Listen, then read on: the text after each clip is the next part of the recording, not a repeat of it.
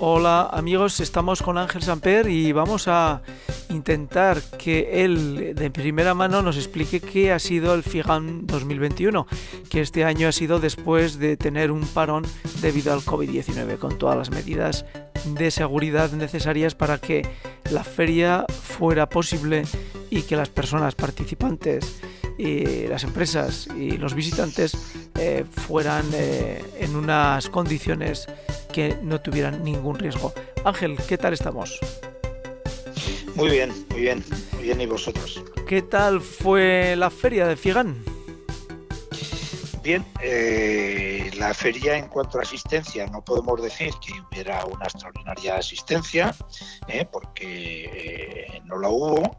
En cuanto a participación, hubo una alta participación y en cuanto a asistencia, aunque no hubo el nivel de asistencia que, que había en, los tiempos pre-COVID, eh, pero es para estar contentos porque, bueno, eh, el nivel de, asistencia que ha habido en la primera feria, en la vuelta a la normalidad, es para darle enhorabuena eh, a los responsables de, la feria y a todos los que asistimos. Tenemos que recordar que la primera feria, o sea, la última feria, en la época cuando aconteció el COVID, eh, fue precisamente eh, FIMA, eh, no FIGAN, sino FIMA, y ahora la, la primera feria que se va a producir, esperamos que esto apunte a la época post-COVID, sea FIGAN, que al igual que en FIMA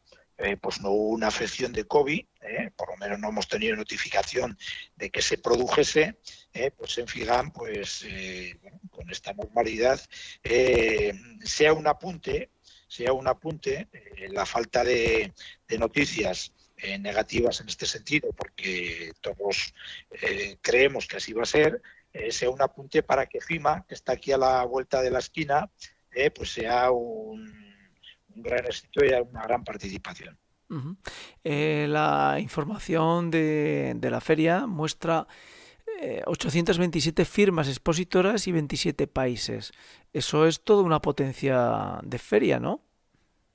Sí, sí, por eso he dicho que a nivel de participación, y así eh, me lo transmitió eh, el director de la, de la feria, pues está muy contentos porque el nivel de participación era alto. Y el nivel de, participación de los están. el nivel de participación de la gente, pues también he apuntado que aunque no era el nivel de, de, los años, de los tiempos pre-COVID, pero, pero es para estar contento porque la vuelta a la normalidad pues conlleva también todo esto, ¿eh? que a la gente le cuesta un poco más ¿eh? de salir y de participar porque el miedo siempre está presente. Bueno, pues nosotros como Asaja es la, eh, la relación personal ¿eh? con, no solo con los socios que pasan por ahí, sino también con el resto de firmas y de... Eh, es la ocasión que tenemos para el encuentro. Tenemos que recordar que el COVID nos ha traído eh, pues bueno, muchas cosas eh, malas y desagradables. ¿eh? pero también hay que buscar en las dificultades, que eso el ser humano es lo que tiene que buscar en todo momento, es a través de las dificultades buscar las oportunidades. Pues la oportunidad que nos ha dado el COVID precisamente es esa comunicación virtual ¿eh? que nos ha hecho agilizar ¿eh? y bueno pues eh, minimizar muchas reuniones y, habituar de forma habituarnos de forma mucho más digamos eficiente en, muchas de estas reuniones que nos evitan los desplazamientos. Pero no podemos olvidar nunca que el contacto minimizando eh, el, número de reuniones y de encuentros, el contacto siempre va a ser necesario, porque además eh, nosotros lo venimos siempre apuntando. La parte humana requiere de vernos, de hablar, de comentar, de gastar alguna broma, que también es bueno y saludable, y eso lo da pues, pues el, el punto de encuentro que dan las ferias. Eso es lo que hacemos nosotros en el stand de, Asaja, eh, estar con los socios, eh, y no solo con los socios, sino con, eh, con las demás organizaciones, con con las firmas, tener ese punto de encuentro humano que nos brinda la feria, además del conocimiento de todas las nuevas tecnologías que nos ofrece la feria. Eh, una parte importante del FIGAM y dentro de Aragón está, bueno, pues eh, leo títulos de nota de prensa de la feria. Zaragoza se convierte en el centro del sector primario de Europa con la celebración del FIGAM y eh, con 825 firmas y 72.500 metros cuadrados. Y bueno, pues el sector primario en Aragón es importantísimo y en la foto aparece una, empresa integradora del sector porcino. Eh, ¿Cómo está resultando el hecho de que las grandes integradoras aragonesas estén cogiendo cada vez más peso y estén desarrollando una actividad comercial y productora más importante? ¿Cómo influye eso dentro del tejido del ganadero dentro de Aragón? Influyó de una forma muy importante, porque el sector porcino hoy en Aragón eh, posiblemente sea, eh, por mérito propio, el más importante de España en este momento. ¿eh? ya no solo por las integradoras, sino por la presencia y la actividad del porcino en Aragón. Compartíamos este espacio con Cataluña, yo creo que en este momento Aragón pues le ha tomado el pulso a, Cataluña y, va por delante, y lo que es el el, sistema de la integración, eh, lo, que es en, Aragón, eh, pues se ha canalizado adecuadamente. Tenemos eh, los integradores dentro del elenco de integradores a nivel nacional, pues el elenco más importante por orden estaría en Aragón. y esto al final hace que en números pues Aragón y lo que es la economía, pues maneje eh, una parcela importante dentro de la economía de Aragón, no solo la producción, sino también eh, la transformación. Ahora, con el gigante chino, parece que tenemos alguna dificultad añadida, porque una parte importante va a la exportación eh, y, va a, China, y China pues hay que tener mucho cuidado con este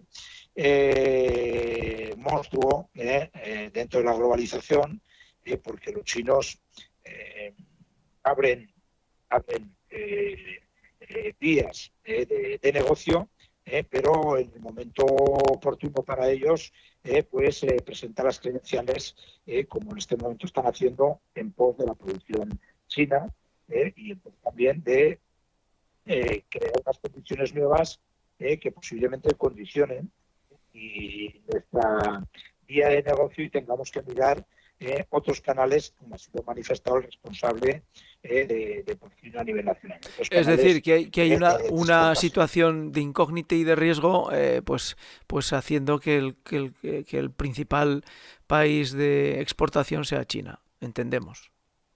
Sí, sí, así es. Así es. Ya por cerrar la entrevista para que pues no le arruinemos la mañana a Ángel Samper, eh, habla de el FIGAN del desarrollo tecnológico dentro del sector. Eh, ¿En qué medida el sector eh, está siendo influido por toda la tecnología pues que está apareciendo desde es decir, conducción de tractores por GPS, sistemas de alimentación automático en granjas de cerdos, drones para controlar plagas. ¿Cómo influye tanta tecnología dentro del campo, Ángel? La tecnología es la herramienta que tenemos eh, y influye pues muy positivamente. Eh, lo que es la, la, eh, la, fuerza que, va a tomar la, lo que es la tecnología y el valor de la adquisición de estos elementos, también va a decir que el nivel de explotaciones se va a reconvertir de una forma sustancial. antes 100 hectáreas de secano húmedo, eh, pues era una, explotación eh, pues media alta, ¿eh? no estoy hablando de hace muchos años, estoy hablando de hace 20, 30 años, hoy es una explotación baja, porque para poder adquirir eh, todos estos bienes digitales que necesitamos para controlar las plagas, para eh, controlar eh, eh, la siembra, los abonos, las humedades que, están recibiendo estas plantas, todo esto que hoy es posible y es necesario, y más y más aún con las exigencias medioambientales europeas, pues tenemos que utilizar todas las herramientas que están a nuestro alcance, pues lo que es el grado de transformación ha hecho que necesitemos muchas más hectáreas que no se pueden adquirir tampoco, con lo cual habrá explotaciones que podrán adquirir cierto grado de tecnología ¿eh? porque eh, se han eh, reconvertido comprando y posicionando lo que es la unidad de renta, no en 100, sino en 200 o 300 hectáreas, y habrá explotaciones que ni aún así, que ni aún así, porque no es posible no comprar tierra, porque el valor de la tierra es el que es, y la renta pues no da pues para posicionar esa unidad de explotación necesaria para adquirir la, la tecnología, pues habrá muchas de las explotaciones, muchas que van a tener que ir eh, pues a las empresas de servicios, porque solo estas van a ser eh, las que van a poder eh, dedicarse a poder trasladar todos estos bienes que la digitalización nos está trasladando. Y sí querría hacer una observación con el tema de la digitalización, porque nosotros hemos dicho que esto es un bien que viene de la sociedad, no solo en lo que es la, las ferias agrícolas y ganaderas, sino en general, ¿eh? vivimos en, el mundo y en el camino de la digitalización y de la realidad virtual, pero que este tenemos que tener en cuenta que tiene dos caminos completamente opuestos. ¿eh? Dependiendo de la, de la utilización que hagamos de ellos, ¿eh? la digitalización y la realidad virtual puede estar con nosotros o puede estar con contra nosotros. Con lo cual esto lo tenemos que tener muy en cuenta, porque el riesgo de la realidad virtual es muy, muy, muy, muy alta. Ahora estamos con el tema de la energía, ¿eh? que sé que tú estás también ahí de lleno, eh, Eliseo, ¿eh? y el tema de la energía, pues ya lo veis, estamos ahora en precario. Ha subido gas, se ha disparado, ¿eh? se ha multiplicado el precio del gas, estamos, y bueno, pues la dependencia de la, realidad virtual, no solo de la digitalización, que a veces van de la mano y a veces no, normalmente sí, eh, pues el último comentario eh, que tuvimos de, eh, de un de un de, de una persona de hecho de, responsable del Foro Económico Mundial que decía que podíamos caer en, en, el riesgo de que haya una pandemia mucho peor que la pandemia que hemos pasado con un corte un corte eh, energético a nivel mundial. Hay que tener mucho cuidado de la dependencia que podamos tener en lo que es la realidad virtual y la digitalización. La digitalización es necesaria, es importante. ¿eh? ¿A dónde vamos? Sobre todo con el tema de las plagas, ¿eh? con el tema de las plagas, con el tema de, de, los abonados, con el tema de las humedades, con todo lo que podamos pensar. es un camino que no tiene retorno, pero eh, tenemos que ponerlo en valor eh, siempre para el bien porque eh, lo que es ese camino, como he dicho, tiene esos dos polos que pueden ser completamente opuestos.